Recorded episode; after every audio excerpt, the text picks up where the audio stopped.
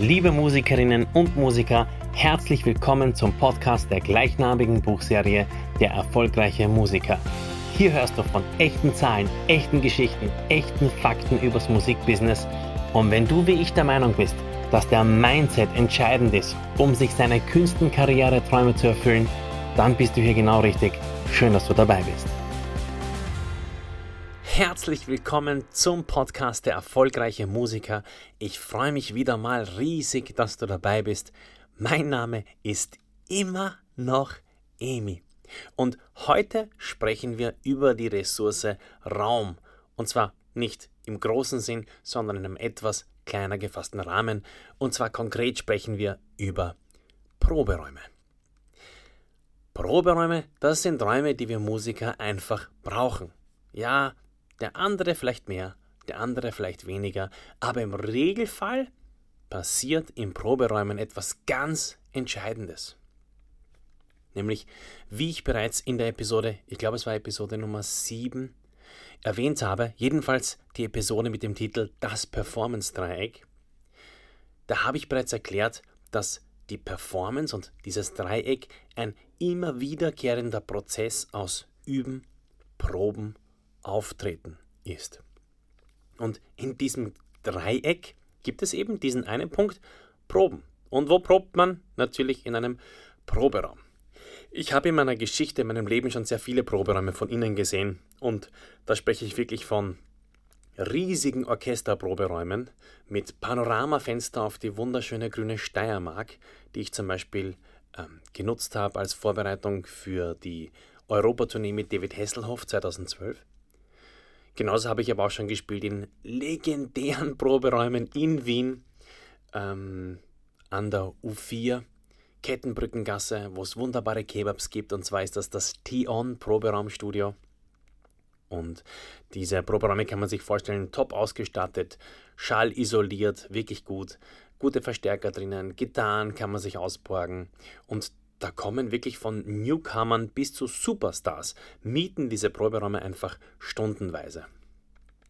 Dann gibt es natürlich Proberäume, die man mit anderen Bands teilt. Ähm, und ich habe sogar schon in Ermangelung eines Proberaums mein eigenes ehemaliges Kinderzimmer zu einem Proberaum umfunktioniert und dann einfach hier drin geprobt mit meinen Bands. Dass das die Nachbarn natürlich nicht erfreut hat, ist eine andere Geschichte, aber die hebe ich mir auch tatsächlich für ein andermal auf. Wichtig ist, Proberäume gibt es in unterschiedlichen äh, Arten, Facetten und wir brauchen sie. Und weil wir sie brauchen, weil sie eben ein Teil, ein unverzichtbarer Teil des Performance-Streiks sind, müssen wir jetzt die Frage beleuchten, wann ist ein Proberaum überhaupt ein guter Proberaum? Wann ist er effizient?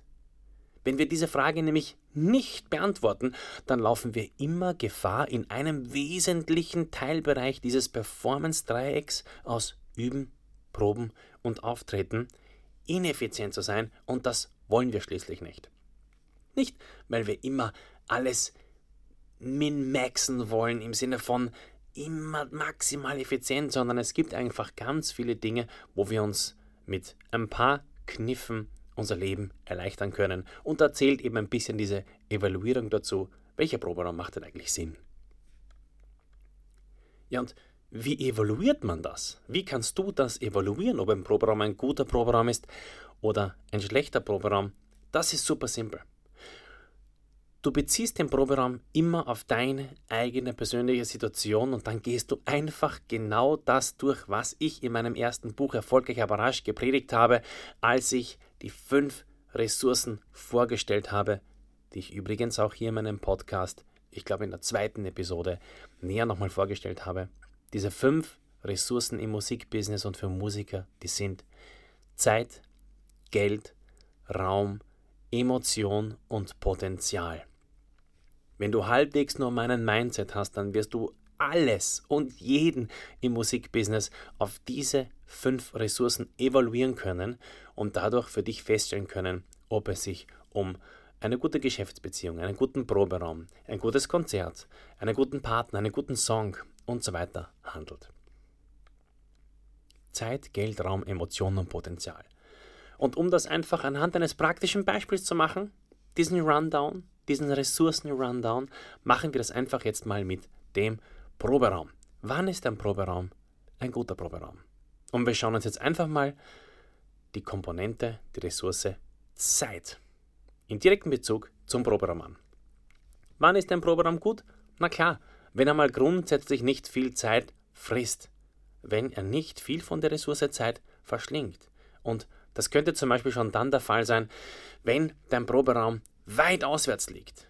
Sagen wir, du wohnst, so wie ich, in Wien und dein Proberaum ist in Tulln. Hatte ich schon. Es hat echt lang gedauert, da mit dem Auto hinzufahren. Es war, ich weiß nicht, es war echt eine lange Fahrt dahin. Und in dieser ganzen Zeit, die ich dort hingefahren bin und dann wieder zurückgefahren bin, hätte ich in einem Proberaum, der näher situiert gewesen wäre, einfach länger proben können und damit mehr für meine Musikkarriere tun. Das heißt, der Faktor Zeit entscheidend, wo ist der Proberaum. Manchmal entscheidet man sich natürlich für einen Proberaum, weil der günstiger ist und dann liegt er halt ein bisschen auswärts. Oder der Freund hat irgendwo einen Keller, in dem man proben kann, wo man einen weiten Anfahrtsweg hat. Und das ist dann natürlich auch okay, aber man muss es natürlich berücksichtigen. Es geht dabei aber nicht nur beim, bei der Ressource Zeit um die Fahrzeit, sondern auch um die Zeit, die man dann tatsächlich im Proberaum verbringt. So könnte es zum Beispiel sein, dass du einen Proberaum hast und bevor du tatsächlich losproben kannst, musst du erst einmal den Staubwedel schwingen und so richtig aufkehren, aufputzen, weil der einfach schon lange nicht mehr in Betrieb war. Das ist natürlich auch nicht ideal, wenn du immer im Proberaum zuerst putzen musst oder Möbel zur Seite stellen musst. Und das klingt jetzt vielleicht komplett absurd, ist es aber nicht. Es gibt nämlich zum Beispiel sehr viele Proberäume, die einfach mehrere Künstler, mehrere Bands gleichzeitig nutzen, die sich dann vielleicht die Backline gemeinsam teilen, also Verstärker, Schlagzeug und so weiter. Und wenn die eine Band vom Vortag dir die Bierflaschen hinterlassen hat, dann ist das natürlich nicht ideal, weil du musst sie mal wegräumen.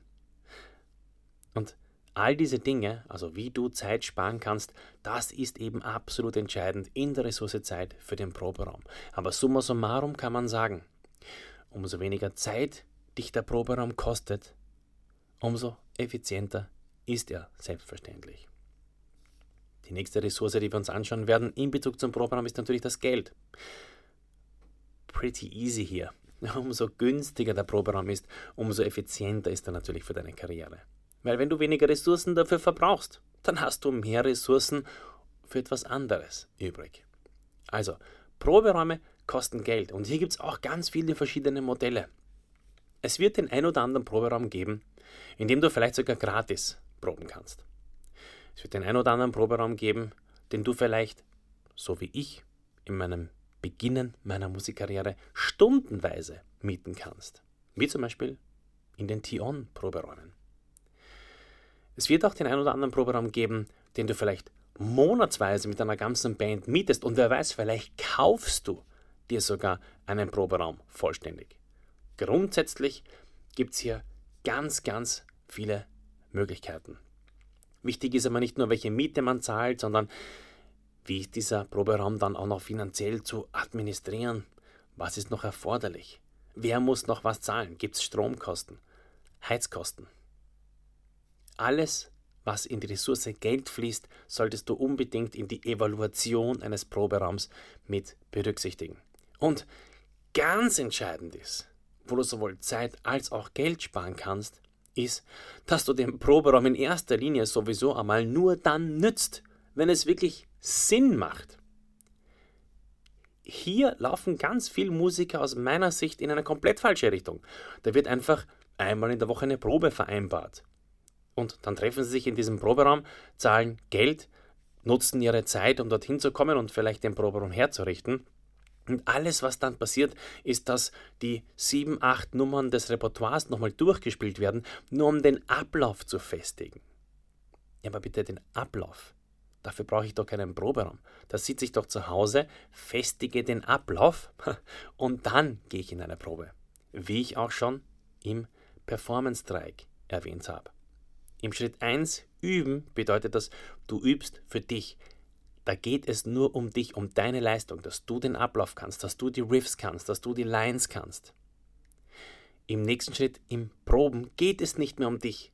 Du bist fertig mit dir selbst. Da geht es nur noch darum, dass sich die Musikerinnen und Musiker untereinander connecten, dass sie gemeinsam an einem Strang ziehen. Das ist der Fokus in der Probe. Und am Konzert geht es weder um dich noch um deine Band untereinander, sondern es geht darum, dass deine Band mit dem Publikum interagiert. Das sind die drei Schritte des Performance-Dreiecks. Deshalb macht es überhaupt keinen Sinn zu proben, wenn die einzelnen Personen noch gar nicht so weit sind und das Programm vielleicht noch gar nicht können oder nicht auswendig können. Das nächste wäre der Raum. Die nächste, die dritte Ressource. Wir haben Zeit, Geld und jetzt kommt die dritte Ressource, Raum. Okay, die Ressource Raum in Zusammenhang mit dem Proberaum. Was können wir da besprechen? Naja, wie viel Raum hat denn dieser Proberaum? Und damit meine ich, ist er klein? Ist er zu klein? Ist er groß? Ist er vielleicht zu groß? Warum ist das wichtig? Große Proberäume, kleine Proberäume haben komplett unterschiedliche Klangeigenschaften. So fängt es mal an. Wichtig ist aber, dass du dich gut hörst. Es soll sich gut anfühlen. Es soll sich einfach gut anhören. Schließlich ist die Probe im Performance Dreieck ja die Vorbereitung auf den Gig und am Gig wirst du dich auch gut hören. Und umso besser du dich daher im Proberaum hörst, umso besser kann deine Vorstellung dann auch davon werden, wie ein ideales Gig- und Konzertszenario, zumindest aus akustischer Natur ist. Bietet dir der Proberaum aber nicht nur den geografisch-architektonischen Raum, den du brauchst, sondern gibt dir auch deinem Projekt den entsprechenden Raum. Gibt dir dir selbst den Raum. Ist es dir möglich, in dem Proberaum genau die Dinge zu tun, die du vorhast, auch live zu tun? Du willst ein Solo auf Knien spielen. Ist es dir möglich, in dem Proberaum in die Knie zu gehen und ein Solo zu spielen? Ist es dir möglich, Rücken an Rücken mit einem anderen Gitarristen zu spielen? Ist es dir möglich, vom Raum? Ist es dir möglich, vom Raum her in dir und im Proberaum aus architektonischer Sicht? Ist dir möglich, all das umzusetzen, was dir vorschwebt? Wenn es dir nämlich nicht möglich ist, dann ist das nicht ideal fürs Konzert, denn der Proberaum ist nun mal die Lokalität, in der du dich vorbereitest aufs Konzert. Das wäre die dritte Ressource, der Raum. Und der Raum soll nicht so groß sein, nicht so klein sein, sondern soll einfach ideal sein. Zeit, Geld, Raum, Emotion. Wir kommen zu Punkt 4, zur Emotion. Wie können wir die Emotion, die Ressource Emotion in Bezug setzen zum Proberaum? Ganz einfach. Wie fühlt es sich an? Wie fühlt sich dieser Proberaum an? Fühlst du dich mega, wenn du diesen Proberaum betrittst? Oder ekelt dich ein bisschen ähm, vom schimmeligen Brot in der Ecke? Und hier wäre eine Geschichte aus meinem Leben, als ich damals die stundenweise Proberäume gemietet habe im T-On, in meiner Anfangsphase, in meiner ersten Band mit Sprocket, als ich eine Gitarre hatte und noch nicht einmal einen Verstärker. Wenn ich diese Proberäume betreten habe, dann habe ich mich gefühlt wie im Holy Rock Heaven. So war das damals für mich. Es war einfach wie der Himmel auf Erden. Ich bin da reingegangen und ich hatte dieses Gefühl von Rockband. Es war perfekt. Ich bin da reingegangen und das Flair und da war dieses Blackboard mit den Anzeigen, hey, wir suchen einen Bassisten und ähm, ein paar Bierdosen sind rumgestanden im Eingangsbereich und Menschen haben sich unterhalten und dann ist man hin und wieder mal einem Star begegnet und dann ist man noch zwei, drei Treppen runtergegangen und dann hat man in einem Proberaum geprobt mit Mischpult und Wendeschall absorbiert und es hat sich alles megamäßig cool angefühlt. Und insofern habe ich absolut mir emotionale Befriedigung abgeholt, allein in den Proben. Und so soll es sein. Du sollst Lust darauf haben, diesen Raum zu betreten. Und wenn das der Fall ist, ja, dann ist die Ressource Emotion im Proberaum eben wunderbar da. Und wenn das nicht der Fall ist, dann ist es eben nicht der Fall. Und die letzte Ressource, wir hatten Zeit, Geld, Raum, Emotion. Und die fünfte Ressource ist natürlich das Potenzial. Und damit in Bezug zum Proberaum stellt sich einfach nur die Frage, ermöglicht dir dieser Raum dein Potenzial in allen Belangen vollständig zu entfalten. Und hier kannst du dich wieder auf alles beziehen, das jetzt mit dieser Fragestellung zu tun hat. Hörst du auf einem Niveau in diesem Proberaum, dass dir möglich ist, die feinen akustischen Nuancen überhaupt wahrzunehmen, die dich vielleicht dazu veranlassen, deinen Sound noch ein bisschen nachzuregeln? Und ich rede nicht von immer nur lauter drehen, damit mich ja jeder hört oder damit mich überhaupt selbst hören kann, sondern die feinen Nuancen. Kannst du die überhaupt hören, um dein akustisches Potenzial zu entfalten?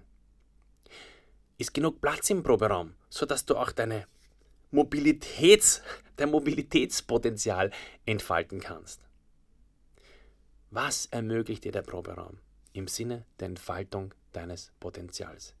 Vielleicht bringt dich der Raum sogar auf Ideen. Ideen, die du vielleicht nicht in einem anderen Raum hättest und die dir helfen, deine Bühnenshow zu strukturieren. Oder vielleicht kommt auch eine neue Songidee auf. Oder was auch immer. Wichtig ist, dass du immer entscheiden kannst, berechnen kannst, bedenken kannst, ob ein Programm ein guter oder ein schlechter Programm ist, wenn du ihn einfach vergleichst oder in Beziehung setzt zu diesen fünf Ressourcen Zeit, Geld, Raum, Emotion und Potenzial. Und selbstverständlich kann es sein, dass eine von den fünf Ressourcen überhaupt nicht positiv ausschlägt für einen Proberaum. Es ist durchaus möglich, dass ein Proberaum sau teuer ist. Sau teuer. Und deshalb im Sinne der Ressource Geld richtig mies aufgestellt ist. Aber alles andere ist vielleicht perfekt. Ja, dann könnte sich der Proberaum obwohl er so teuer ist, eben trotzdem auszahlen. Und genau das sind dann die Dinge, die du natürlich selbst evaluieren musst. Keine Frage. Du kannst immer noch entscheiden, ob du den Proberaum dann mieten willst oder nicht, oder kaufen willst oder nicht. Aber entscheidend ist, dass du zuerst eine Matrix hast, die dir hilft, überhaupt zu evaluieren, wo du denn stehst und was du in Beziehung und ins Verhältnis zueinander setzen musst. Das zu können, ist eine wirklich wichtige Fähigkeit. Denn sonst laufst du Gefahr, dass du immer nur deshalb in einem Proberaum probst, weil er halt einfach da ist. Und das wäre irgendwie keine gute Idee. Ich würde sogar so weit gehen zu sagen, ein richtiger Proberaum hat einen maßgeblichen Einfluss, einen maßgeblichen Einfluss auf die Qualität der danach folgenden Konzerte, die sich ja laut dem Performance-Dreieck automatisch ergeben. Oder sagen wir mal ergeben sollten. Den Proberaum zu wählen, ist eine wirklich wichtige Entscheidung. Wichtiger geht fast nicht. Ein kleines bisschen wichtiger geht's. Aber du weißt schon, wo das hinführt. Music Forever. Wir hören uns. Richtig cool, dass du auch diesmal wieder dabei warst beim Podcast zur gleichnamigen Buchserie Der erfolgreiche Musiker.